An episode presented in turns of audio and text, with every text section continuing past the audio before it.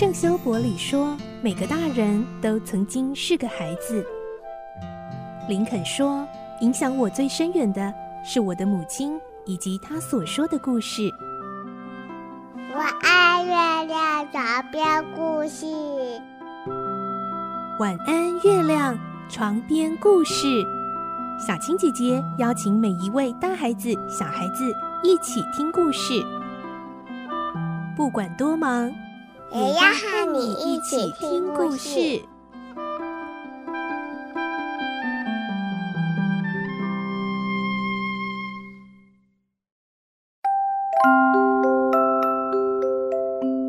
晚安，欢迎你和我们一起听故事。我是小青姐姐，我们继续来听《科学怪人》。今天是第十八集，我们会听到，在创造出怪物这个生命，却又马上抛弃它，惊慌逃走的维克多，后来发生了什么事呢？来听今天的故事，《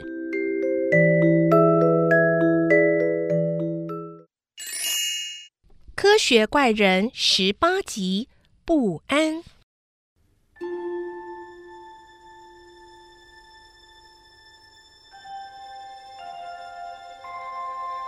半梦半醒之间，一幕幕的幻象呈现在维克多的脑海里。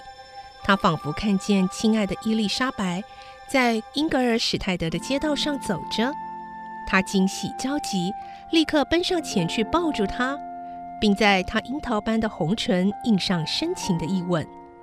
然而，才刚吻完，伊丽莎白的红唇竟然变成了死灰，五官也开始急速变化。转眼成了已经过世的母亲的尸体。维克多甚至看见一堆腐尸虫在死去的母亲法兰绒的寿衣里爬来爬去，一会儿又仿佛在月光下看见他一手创造出来的怪物正摇摇晃晃地走向他，双手僵直地往前伸，似乎是要拦住他，嘴里还发出一连串模糊、难懂又低沉的声音。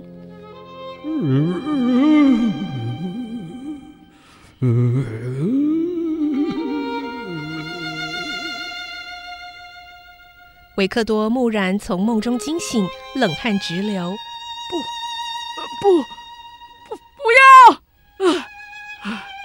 此时窗外风雨飘摇，加上不时有闪电，把黑夜照亮得像白昼一样。为这不宁静的一夜。平添几许诡异不安的气氛，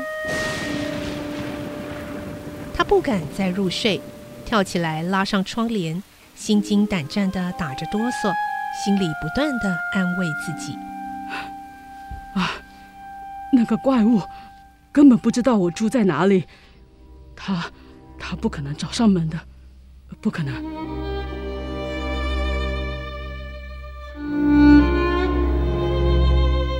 他就这样度过了凄惨的一夜，直到又阴冷又湿凉的早晨终于降临，才披了一件衣服就冲出门外。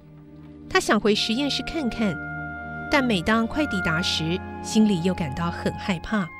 结果一直在实验室附近徘徊，走到一条平时常停靠各路公共马车和一般大马车的街上时，一辆从瑞士来的马车正巧停了下来。车门打开，跳下车的竟是维克多的挚友亨利·科勒佛。科勒佛兴奋的手舞足蹈：“哦，天哪，维克多！哎，真的是你！我真不敢相信，怎么会这么巧啊？我正打算去找你呢。”维克多看到科勒佛，也是又惊又喜。“哎，亨利，你怎么来了？”“是啊，很棒吧？我终于说服我父亲。”让我到这里来念大学了，嘿，你能想见我费了多大的功夫啊？见到你真是太好了，简直像是在做梦一样。哎，对了，我家还好吧？你出发前一定有去我家看过吧？我爸爸怎么样？呃，伊丽莎白、恩尼斯特和威廉呢？大家都好吗？嗯，我告诉你，他们都好，就是抱怨你的信太少啦，哈哈。说到这儿，克勒佛突然住口，盯着维克多猛瞧。嗯，维克多，你怎么了？是不是昨晚一夜没睡呢？还是熬了好几个通宵啊？你看起来真是糟糕透了。你猜的没错，亨利，你果然是我最好的朋友。近来连续好长一段时间，差不多整整两年，为之全心全力投入某项实验，没办法获得充分的休息，因此和家里的联络也少了。哦，想必是很重要的实验喽。目前进行的怎么样了？克勒佛关心的问。维克多打了个冷战。呃，可以说是成功了，但是……哦，真的？那太棒了！是什么样的实验呢？哎，快快快，详细的告诉我吧。啊，不不不，呃，我不想再谈那项实验了，连想都不愿再想。我真希望从来没做过那实验啊。这样好吧，别那么激动啊，我不问就是了。克勒佛拍了拍维克多的肩膀，来，快带我到你的学校去看看吧。希望不久后也会是我的学校哦。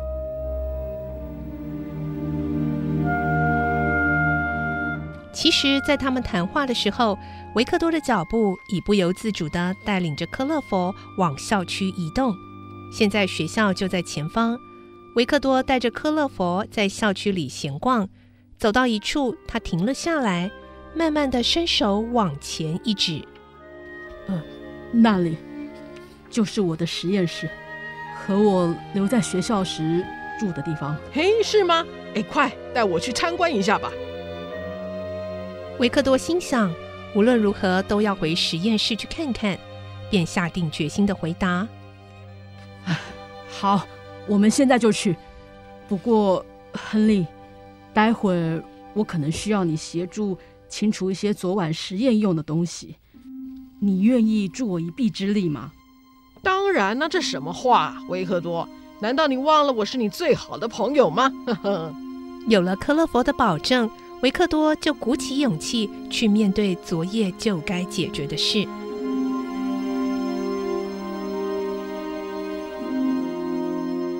走到实验室门口，维克多仔细聆听了一下。发现里头静悄悄的，毫无动静。